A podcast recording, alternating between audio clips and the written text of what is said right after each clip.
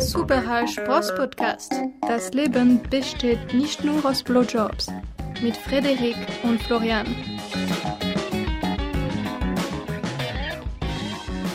Guten Morgen, es ist wieder Aufnahmezeit. An meiner Seite ist der äh, hoffentlich nicht mehr Blechtrommelfloh. Äh, wir haben gerade versucht, eine, ich habe mich gerade eine halbe Stunde so gefühlt wie ähm, der IT-Kundenservice, der Flo durch Google-Hilfen äh, daran unterstützt, sein Soundproblem zu lösen. Jetzt hoffen wir, dass es besser geworden ist. Aber am Ende des Tages ist es wahrscheinlich eh der Neustart, der alles behebt. Guten Morgen an alle Hörer und willkommen beim Super Hash Bros Podcast.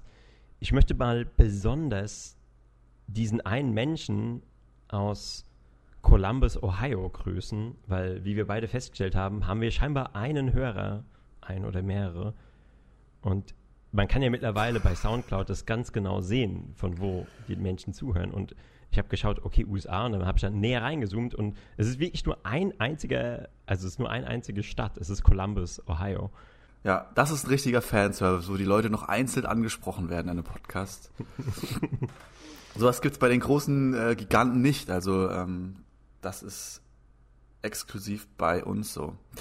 Ähm, wenn, wenn wir jetzt schon davon reden, dass wir ähm, von anderen Enden des Globus äh, berichten, möchte ich noch kurz die Story zu Ende führen, die ich letztes Mal oder vorletztes Mal angefangen habe. Und zwar habe ich dir erzählt, dass ähm, mich ein besagter Schamane äh, oder Tempelzugehöriger äh, angeschrieben hat äh, aus Afrika und gesagt hat, dass seine Ahnen mir Nachrichten von über mich übermitteln wollen und dass er mir helfen will. Und gestern mhm. Abend äh, hat es mich dann wirklich hingerissen und ich habe ihn wirklich zu später Stunde einfach mal angerufen. Oh äh, per Videocall, kein Scheiß. Ich habe es gemacht oh, und ich Moment, Moment, Moment. Für mich klingt es original wie diese Prinz von Afrika-Geschichte. Für mich auch. Original. Original. Und die das, dir dann sagen, hm, das ist so eine andere Masche. Ja, also ich sehe dein Bankkonto.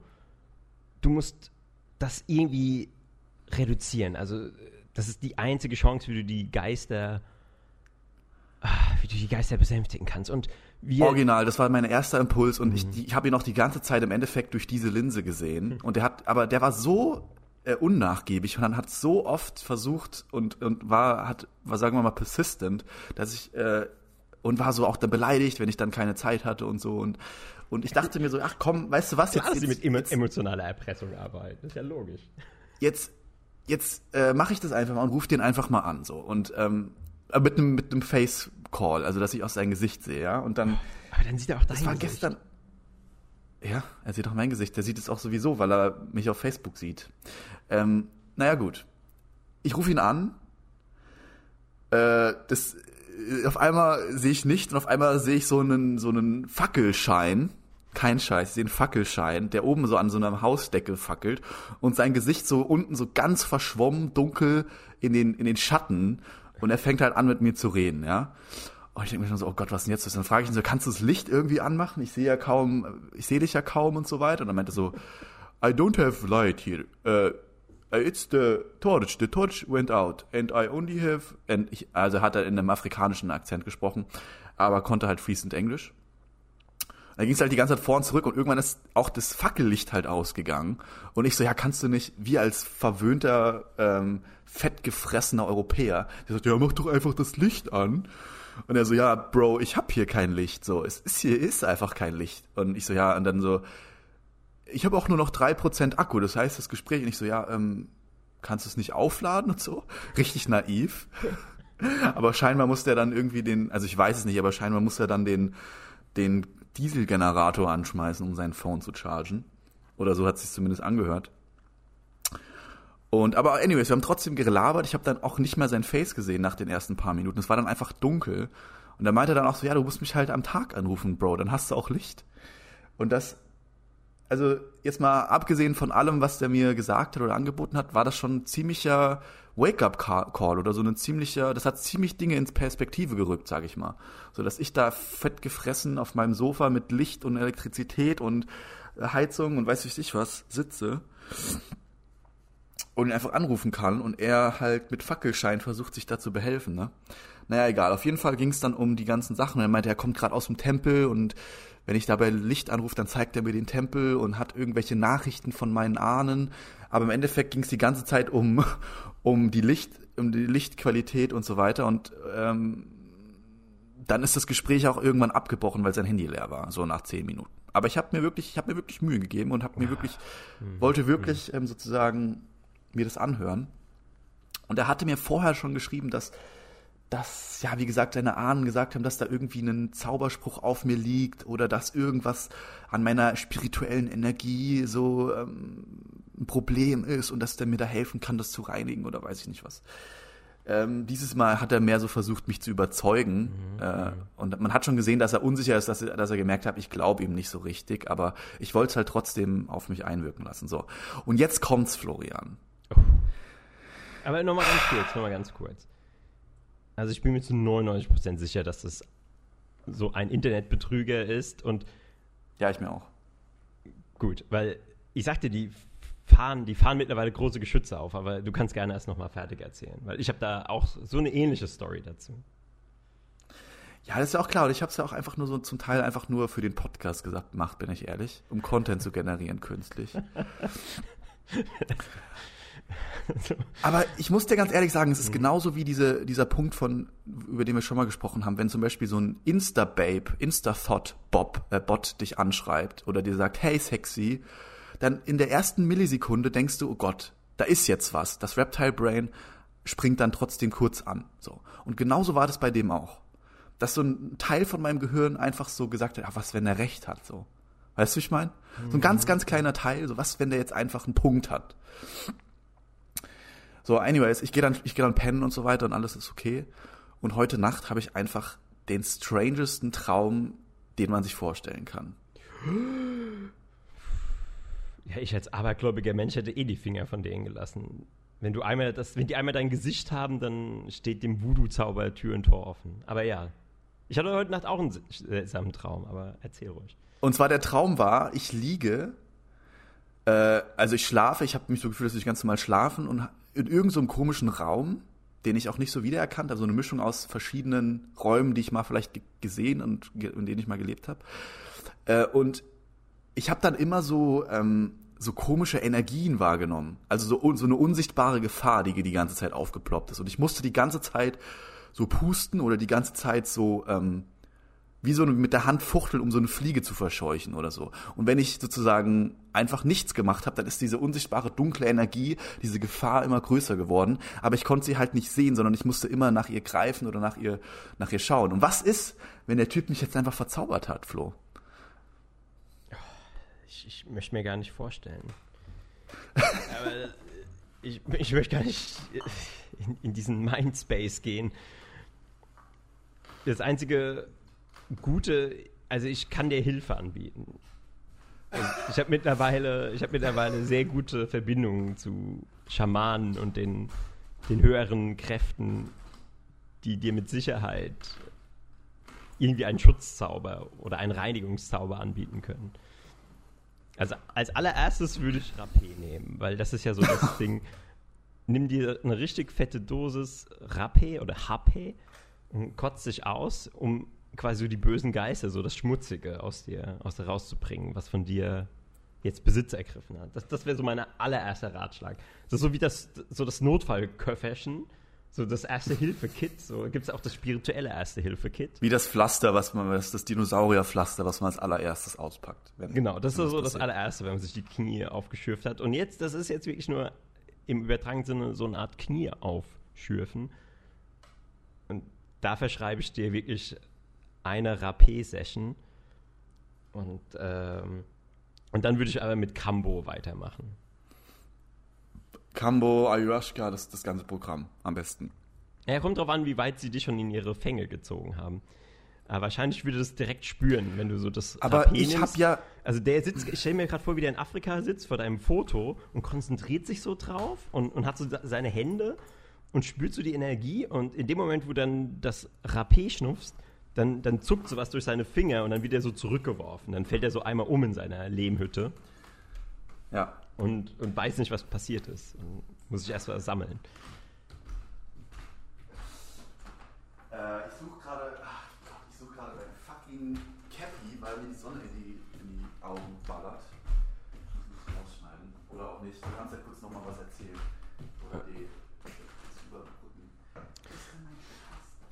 Okay, ja, äh, ein kleiner Einblick in das chaotische Leben von Frederik, der gerade sein WG-Zimmer durchforstet. Das ist ein sehr großes, großzügiges WG-Zimmer. Sonst würde er wahrscheinlich auch sein Cappy schon längst gefunden haben. Aber er lebt nun mal wie ein König in Berlin. Er ist der, er ist der Fürst unter den WG-Mitbewohnern. Man, man, man kennt das hier so, diese WG-Zimmer. Dazu möchte ich mal einen ganz kurzen Einschub machen. Weil, warum sind eigentlich WG-Vermieter oder WGs nicht in der Lage, einen Metermaß zu verwenden oder zumindest irgendwie ansatzweise die Größe eines Zimmers zu, bestellen, zu bestimmen? Weil, ich weiß nicht, jeder kennt es wahrscheinlich. äh, Meistens, man sucht ja meistens ein Zimmer so um die 20 Quadratmeter. Oder sagen wir so 16, 17, 18, 19, 20 Quadratmeter. So in dem Bereich.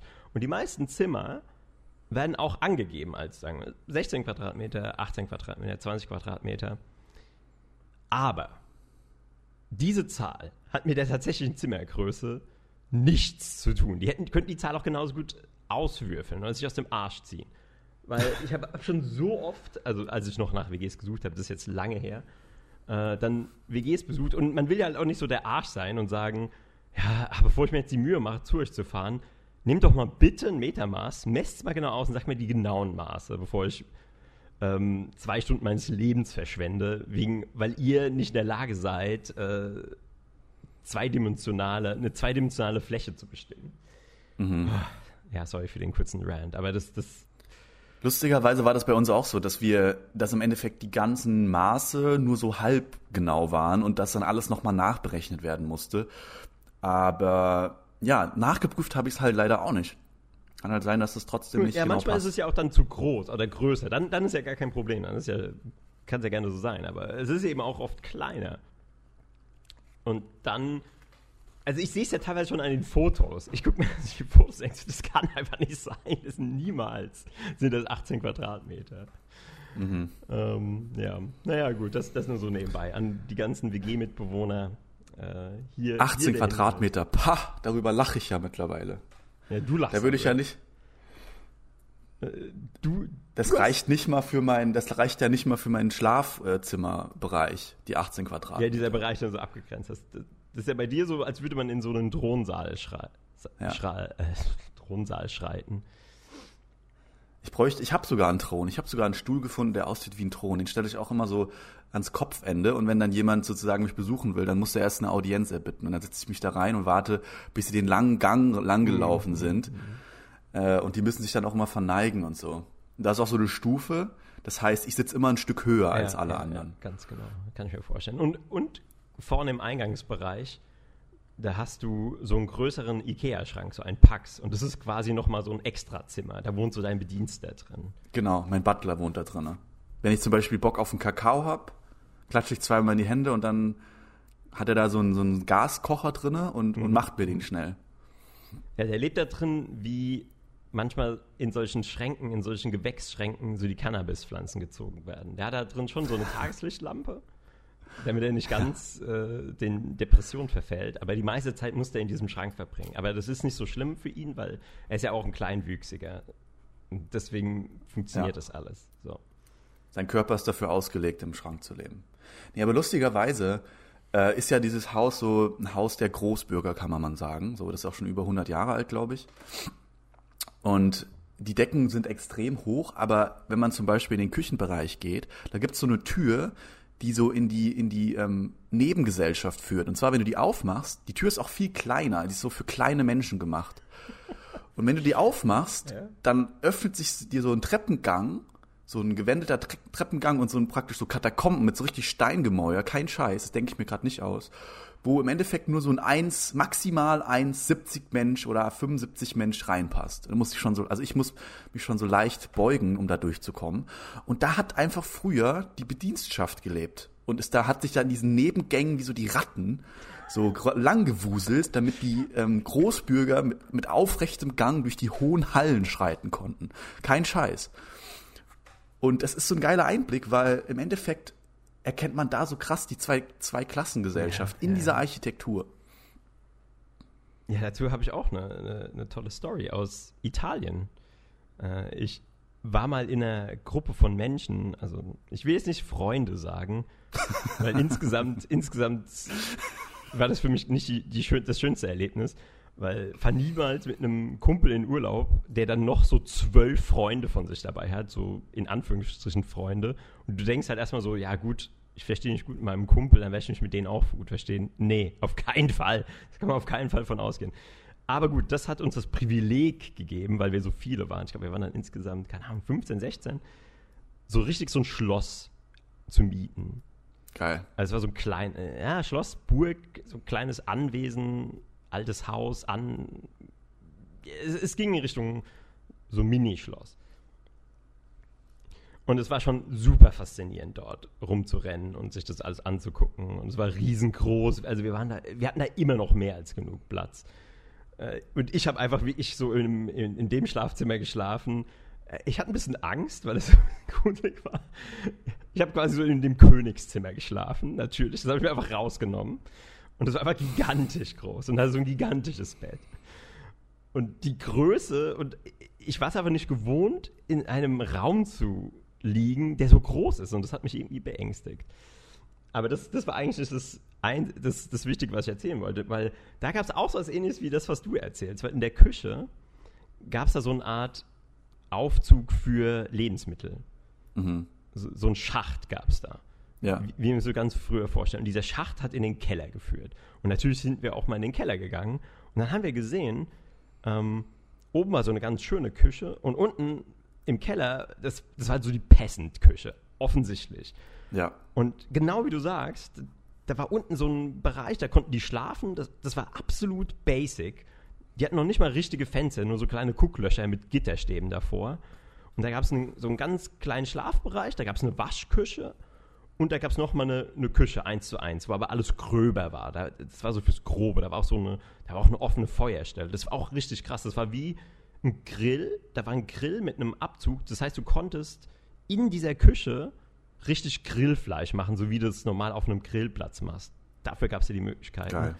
Aber du hast als der der echte Adlige, der Fürst, der oben gehaust hat, hast davon nichts mitbekommen. Du musst dem noch nicht mal ins Auge gucken, dieser Armut und diesen ja. Gestank und diesen niederen Bediensteten. Du hast wahrscheinlich immer nur einen Zettel runtergegeben, weil du hattest wahrscheinlich einen Bediensteten, der so einen leicht höheren Stand hatte und der ist dann immer hin und her gelaufen und hat dann gesagt, was es zum Mittagessen geben soll. Oder du hast es nur so, einen, so ein Rohr, wo du reingerufen hast um Bescheid zu sagen. Und dann haben die da unten rumgewuselt, haben das alles äh, zubereitet. Und das Einzige, was du dann gesehen hast, ist, wenn der Aufzug nach oben kam und du dann die Speisen rausgenommen hast. Und du hast ja noch, du hattest ja dann oben noch mal deinen zweiten Bediensteten, der dann die Speisen rausgenommen hat und dir serviert. Und dann gab es da dieses Esszimmer. Boah. Aber gut. Krass. Äh, das erinnert mich auch an ein, an ein Schloss, in dem ich mal war. Und zwar, äh, ich war ja mal für ein halbes Jahr äh, offizieller Anwärter von einer Studentenverbindung. Und das die, das passt zu mir, Alter, ich, never ever passt es zu mir. Aber ich habe es mir halt angeschaut, weil ich im Endeffekt Wohnraum brauchte damals. Das war damals noch äh, in Tübingen. Da gibt es ganz viele Studentenverbindungen, die auf dem Stauffenberg ähm, angesiedelt sind. Also das sind so richtige Schlösser, die da stehen. So richtig fette Schlösser, so wie man sich das von Playmobil vorstellt. Auch so mit so Burgzinnen und so kleinen Turmfenstern und, und riesigen Sälen und allem drum und dran. Und Ritterrüstung und allem. Und da war es auch so, in, der, in dem einen ähm, Esssaal unten gab es auch so einen Schacht, wo das Essen durch so einen Aufzug mit so einem Gitterwegensbums hoch und runter gerattert ist. Und jetzt aber, wenn ich nachdenke, weiß ich nicht, wer das Essen vorbereitet hat. Aber scheinbar hatten die dann irgendeine, ja genau, die hatten irgendeine, irgendeine Haushälterin oder so, die denen Essen gemacht hat und so. Und dann saßen diese, diese 19-, 20-jährigen Burschis da, haben sich das Bier reingeköbelt und haben sich dann, äh, weiß ich nicht was, Schnitzel mit Pommes bestellt und dann kam das einfach mit dem Aufzug da hoch. Unfassbar. Unfassbar. Da habe ich auch noch Stories zu erzählen aus dieser Zeit. Das, das geht eigentlich, das kann man eigentlich unfassbar, das kann man eigentlich nicht glauben. Es ist eigentlich, mhm. was das noch für eine Welt ist, die auch jetzt noch existiert, in der neuen modernen Welt, das ist eigentlich eine Welt von vor 100 Jahren. Kein Scheiß.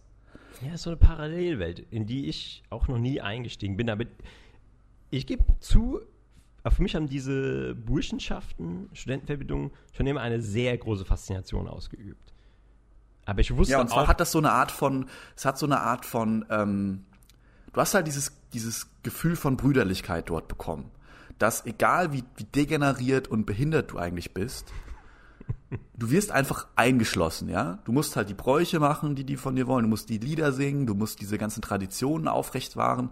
Du musst immer buckeln zu den zu den höherrangigen äh, Burschenschaftsmitgliedern oder den alten Herren. Das sind die Leute, die mhm. durch die Burschenschaft durchgegangen sind und danach sozusagen den geilen Job bekommen, weil sie halt Connections durch die Burschenschaft bekommen, um dann die Burschenschaft oder Studentenverbindung, wie man es auch immer nennen mag, äh, gesponsert haben. Das ist dann dieser Kreislauf. Und dann bist du alter ja, Herr ja. irgendwann und kommst dann ab und zu nochmal da an und alle buckeln halt und sagen, du bist ein geiler Typ und ähm, weil die im Endeffekt von dir abhängig sind.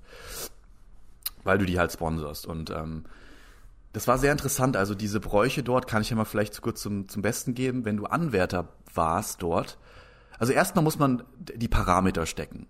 Moment, es wurde Moment, einfach die ganze Zeit einfach nur gesoffen. Ja, es ja. wurde einfach nur gesoffen. So. Aber ein, eine Sache noch, eine Sache. Du redest jetzt aber nicht von der schlagenden Verbindung bei dir. Ja, lass mich doch mal, lass okay. mich doch mal ähm, okay, okay. ausreden.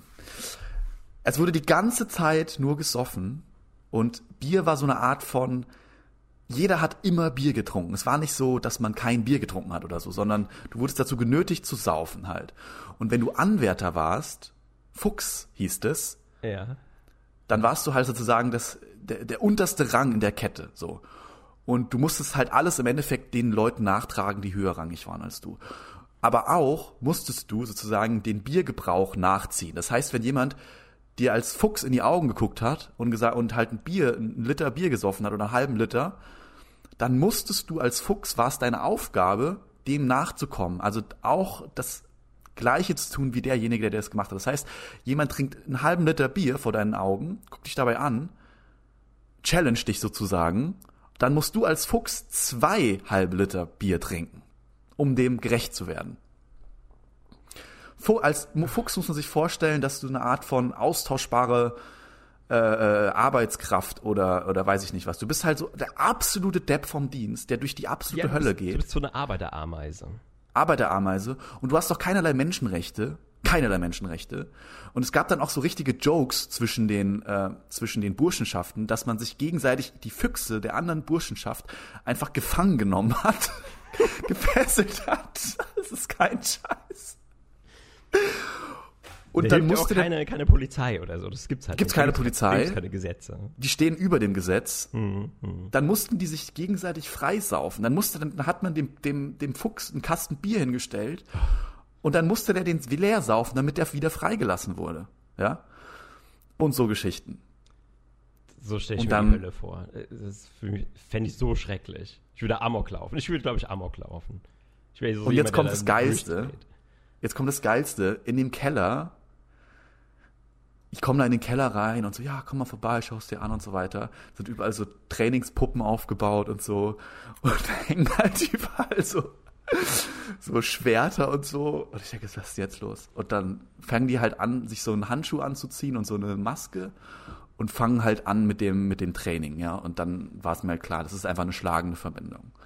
Und die ähm, hauen sich mit Schwertern auf den Kopf und ähm, challengen sich gegenseitig und freuen sich wenn sie sich gegenseitig eine Narbe verpassen und ähm, ja. Also das war halt wirklich wie Mittelalter und ich habe da wirklich tiefe Einblicke bekommen. Kann ich vielleicht noch mal mehr erzählen zu einer anderen Zeit, aber das war wirklich eine sehr prägende Zeit, äh, wo ich dann auch immer wie so ein Geheimagent fungiert habe und mich dann so gefreut habe und dann dachte, ja, das ist einfach Gold. Falls ich irgendwann mal einen Podcast habe, kann ich da mal mhm. diese Stories auspacken.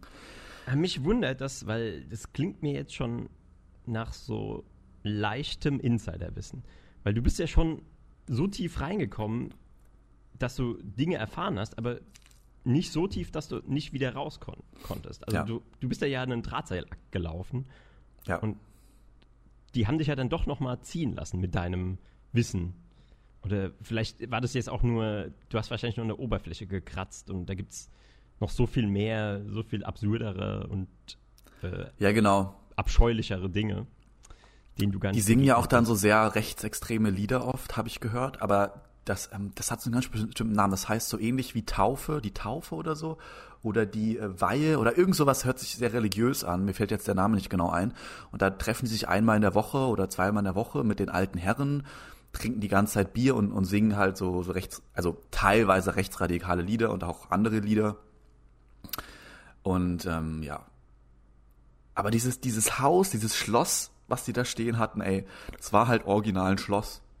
So eine Burg. Es war so eine Burg eher, so eine Ritterburg. Ja, sehr geil.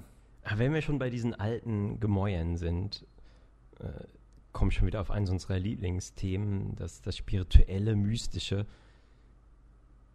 Ich kann bis heute nicht sagen, ob ich an Geister glaube oder an Spuk. Aber jedes Mal, auch da in Italien, als ich in diesem alten Anwesen war, in diesem Herrenhaus, in diesem Schloss, ich war überzeugt, dass es das spukt. Ich war einfach überzeugt davon. Mhm. Das hatte so eine spooky Atmosphäre. Und klar, wir haben da immer gesoffen. Das, das war auch wie so eine Woche Bruderschaft, so mit diesen Leuten, mit denen ich da war. Kannst dir vorstellen, wie wohl ich mich gefühlt habe. Und da gab es auch so eine ganz klare Hackordnung und Rangordnung. Da gab es dann so einen, der war so der, der Kaiser und der, der hat auch nie irgendwas gemacht. Der hatte dann so seine, seine ähm, Laufburschen, die haben ihm dann immer Bier, Cocktails und Zigaretten gebracht und er hat eigentlich immer nur seinen Bauch äh, gesonnt und am Pool gesessen. Und ich habe mich da rausgezogen und weil ich mich nicht in diese, Hang, äh, diese Hackordnung ein, ähm, einsortiert habe, haben die mich einfach automatisch ausgestoßen. Weil du, du hattest nur die Wahl, okay, entweder fängst du unten an und buckelst dich nach oben Ja, oder du gehörst nicht dazu. Und ja. Das, das ist mir jetzt im Nachhinein klar geworden. Und das, das war keine leichte Zeit für mich. Ähm, dann hat es auch noch gespukt, aber da wir ja immer ziemlich viel Alkohol getrunken haben, das, das hat das irgendwie abgemindert. Ich habe das Gefühl, Alkohol, das, das ja. betäubt ja die Sinne und auch die übersinnlichen Sinne. Und dann kann man so einiges mehr äh, einfach so ertragen. Nur irgendwie dreht sich das dann. Ich glaube, wenn man zu viel trinkt, dann wird man wieder anfälliger dafür. Ja, aber wie, wie hast du das gemacht? Da stelle ich mir erstens, also diese, dieses Setup stelle ich mir horrormäßig vor. So eine, so eine, so eine Kaiserschaft, so eine Gefolgschaft mit einem Kaiser und seinen Gefolgsmännern und äh, diesen ganzen das war ja, das war ja auch schon so und, eine feste, feste Freundesgruppe. Da hatten sich ja alle schon ihre, da hatten schon alle ihre Rolle gefunden. Und, und ich als, als Neuling, das ist ja so wie in so einem Wolfsrudel. Da, da muss man sich dann erstmal so durchbeißen. Da wird dann erstmal so die, die Hackordnung festgelegt. Und wer wann vom Reh essen darf. Und, und heutzutage ist das, ist das halt komplizierter. Und wir hatten da auch Tischtennis. Ich glaube, wir haben dann ziemlich viel Tischtennis gespielt. Und das, dadurch konnten wir weitere, weiteres gegenseitiges Beißen vermeiden, weil es dann beim Tischtennis wurde sehr vieles viel, vieles festgelegt, so wer, wer wann die Krass. Wurst auf den Grill legt und so weiter. das hätte bei mir wirklich, wenn ich zu de, in deiner Position gewesen wäre, das hätte mir, glaube ich, den Arsch gerettet, Tischtennis, dass das so ein großer Deal ist, weil ich bin ziemlich gut. Und da hätte ich wahrscheinlich meinen Respekt dadurch geerntet und wäre zumindest schon mal so drei, vier, fünf Ränge aufgestiegen. Aber es, gab halt zwei Sportarten. Es gab Tischtennis und es gab auch Fußball. Mhm. Und beim Fußball habe ich mich rausgehalten, weil der, der Kaiser, der hat sich dann Spaß draus gemacht. Ich habe das dann schon so aus der Weite gesehen, den Leuten so richtig so, so man, man, spielt ja normalerweise, wenn man so unter so Freunden spielt, so, ja, da kickt man halt so ein bisschen rum. Aber der hat dann so richtig so getreten und so richtig so Blutgrätschen angesetzt. Ja, ja, Ne? ja, und dann hat er auch noch die ganze Zeit gesagt so, ja, komm, komm, spiel mal mit, spiel mal mit Fußball. Und ich so, nee, nee, nee. Ich wusste schon ganz, ganz genau, worauf das hinausläuft. Ich wusste ganz genau, worauf es hinausläuft. Und äh, ich glaube, dadurch, dass ich beim, beim Fußball, ich habe so beim Tischtennis äh, gut, gut äh, mitgeschwommen. Ähm, Konnte da so, so ein Fünkchen Respekt gewinnen, aber dann dadurch, dass ich mich beim Fußball rausgehalten habe und mich nicht habe zusammentreten lassen, äh, bin ich dann wieder im Ansehen gesunken. Ja. Ja, so Sport ist echt eine gute, gute, gute oder je nachdem gute, war früher eine gute Möglichkeit auch sozusagen in, in, in, klar, in, in Grundschule und so weiter die Hackordnung festzustellen. Und wenn du da einfach gut im Fußball warst oder gut in einer Sportart, gut im Rennen, gut im Springen, gut im Werfen, weiß ich nicht was, dann warst du einfach, dann hattest du schon mal so einen gewissen Grundstatus. Ja, das, da, da konnte ich auch zum Glück einige Zeit von profitieren. Ja, weil das ist halt auch, dadurch war es halt nicht wertlos, weil die wussten genau, okay, auch wenn wir den nicht mögen, vielleicht ist der irgendwann mal mit uns in einer Mannschaft und dann haben wir zumindest, äh, bist du zumindest so ein Werkzeug, du bist zumindest so ein Zahnrad für die dann. Du hast halt noch nicht den Status als Mensch gewonnen, aber du bist zumindest so ein Gegenstand, den man nutzen kann. Du bist nicht komplett nutzlos. Also, das hört sich an, also ich hätte auch absolut gar keinen Bock drauf gehabt, mich in so einer Situation zu begeben, wo so eine Zwölfergruppe äh, aus fest eingefahrenen Leuten und dann die ganze Zeit mit Bier in Kombination und äh, Testosteron und äh, boah, nee. Also ich kann das nur vergleichen mit dem mit der Studenten äh, Studentenverbindungszeit. Da war es am Anfang so, dass alle sehr am Anfang sind immer alle sehr freundlich, so wenn die dich noch nicht kennen, dann sind alle so sehr so, na, hi, wie geht's, na, was machst du so? Und sind, gehen so sehr übermäßig auf dich ein und so weiter. Aber ich glaube, das ist eine Falle. Weil in dem Moment, wo du dann sozusagen deine Unterschrift gibst und, dich, und dem Teufel dich verschreibst, dann bist du Fuchs in dem Moment, dann bist du Teil der Kette und dann fängt die Hierarchien-Scheiße nämlich an. Äh, aber ich hatte irgendwie immer Glück, dass ich da mich, ähm, ich habe irgendwie in so Hierarchien habe ich, konnte ich mich immer relativ gut zurechtwieseln so. Und ähm, habe auch mir sozusagen die, die Kämpfe ausgesucht, die ich fechten wollte und die, die ich nicht fechten wollte, da bin ich einfach nicht angetreten. So. Und ich glaube, das ist eine ganz gute Strategie. Aber wenn du halt, wie lange war dir da? Eine Woche? Ja, zum Glück nicht ganz eine Woche. Ich okay. so vier, fünf Tage. Weil ich war da mit einem, mit dem Kumpel irgendwie in Italien und wir waren so ein paar Tage so unterwegs mit dem Auto, sind da durch Italien gefahren.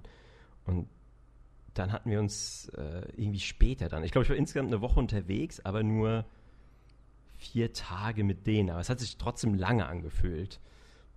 Mhm. Weil man hat da auch nichts gemacht. Wir waren wirklich nur in diesem Haus und diesem Anwesen. Also die hatten auch einen Pool, also da gab es schon einiges. Es war ein gigantisches Grundstück. Ich kann auch Fotos schicken, wir können das auf Instagram posten.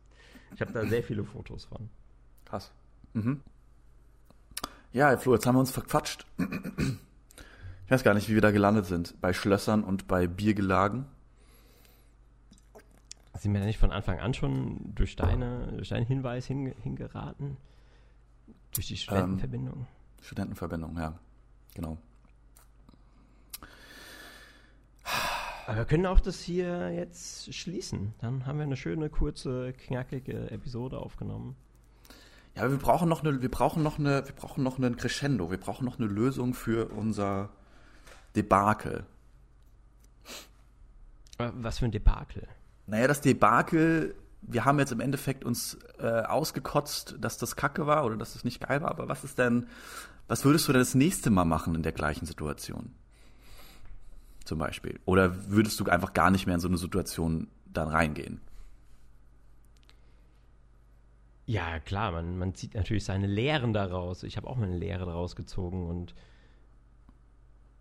ich bin jetzt eben nicht mehr so blauäugig und gehe mit irgendwelchen x-beliebigen Leuten in Urlaub. Ganz, ganz einfach. Und äh, ja, das, was man natürlich ähm, machen kann, wenn man tatsächlich wieder in so eine Situation reinkommt, wie, wie wenn man so ein Spitzel ist in einem fremden Land. Man, man braucht Verbündete. Und so war es ja da am Ende, gegen Ende habe ich es dann geschafft. Das war eigentlich so mein, mein, mein Glück gewesen, weil ich hatte dann noch einen Bekannten, der zufällig durch äh, Italien gereist ist mit seiner Freundin. Und der, ich weiß ja nicht mehr, warum ich mit dem in Kontakt war. Und dann habe ich gesagt, so, ja, komm doch bei uns vorbei, wir haben ein Schloss. Und dann sind bei dem natürlich alle Dollar, oder bei dem ist, alles angesprungen. So, was, ihr habt ein Schloss? Und dann kam der vorbei und dann hatte ich so einen Verbündeten, der, der so irgendwie meine, also der auch ein Außenseiter war. Was heißt Verbündeter? Der war einfach auch ein Außenseiter. Und dann war ich zumindest noch irgendwie so zwei Tage, hatte ich dann noch jemanden äh, auf meiner Seite. Und das, das war dann nochmal wirklich so das Beste. Das war so der Höhepunkt. Nice. Du hast sozusagen so einen, so einen, du warst sozusagen so Bediensteter in so einem Thronsaal Und dann hast du so langsam deine, deine, deine Scharen um dich gezogen und da deinen Verbündeten erzeugt. Und wenn das, wenn ihr noch länger in Italien geblieben wärt, sage ich dir, hättest du das ganze Ding umgedreht. Hättest du immer mehr Leute um dich geschart, am Ende wärst du der Kaiser gewesen. Und dann hättest du einen Machtkampf gegeben und dann wären die anderen von dannen gezogen, weil sie zu besoffen gewesen wären. Obwohl, eher, wahrscheinlich hätte es eher einen riesigen Fight gegeben. Mit Alkohol und mit. Ja, schwierig, schwierig. Also wahrscheinlich, ich wüsste eine Sache, wie, wie ich mich, wie ich den Kaiser vom Thron hätte stoßen können, weil es ging da ja sehr viel um, um Machtgehabe und um Männlichkeitsbeweise. Mhm. Und du hast einfach einen riesigen Schwanz. ich glaube, das, das hätte schon alleine gereicht, ja. Aber es geht natürlich auch noch anders, weil also der Kaiser hat ja die ganze Zeit auch geprahlt. Also der hat zwar schon verheiratet, aber der hat die ganze Zeit nur von Nutten geredet und dass er unbedingt eine Nutte ins Schloss bestellen will und hat dann auch irgendwie rumtelefoniert. Und ich weiß nicht, ob das alles nur Machtgehabe war, aber ich sagte, wenn ich es geschafft hätte, einen, irgendeine Italienerin anzulachen oder, oder halt bei irgendeinem Bordell durchzukommen äh, mit gebrochenem Italienisch und da so ein paar Escorts hinzubestellen, dann wäre ich auf jeden Fall der König. Dann hätte ich den Kaiser als, als König den Rang abgelaufen. Vor allem, was ist das für ein Machtbeweis, einfach eine Nutte sich zu bestellen? What the fuck? Das zeigt einfach weil, nur, dass du, dass du weil, Bock hast, Geld auszugeben. Zu, was, was zur Hölle? Ja, weil das halt in diesem, das, das hat einfach für sehr viel Status geführt. Ich habe einfach gemerkt, dass in dieser Gruppe von Männern das ein, ein Statussymbol war. Mhm. Die Prostituierte. Nutten. Und Noten, okay. ja. Und der, der, wir waren da ja nur unter Männern und ich denke, der, der zur sexuellen Belustigung gesorgt hätte, vielleicht hätte es auch nur eine Stripperin sein müssen. Sagen wir, ich hätte, ich hätte eine Stripperin bestellt. Ja, an einem das Abend gesagt so, ja. ich, ich, ich habe eine Überraschung für euch, Leute.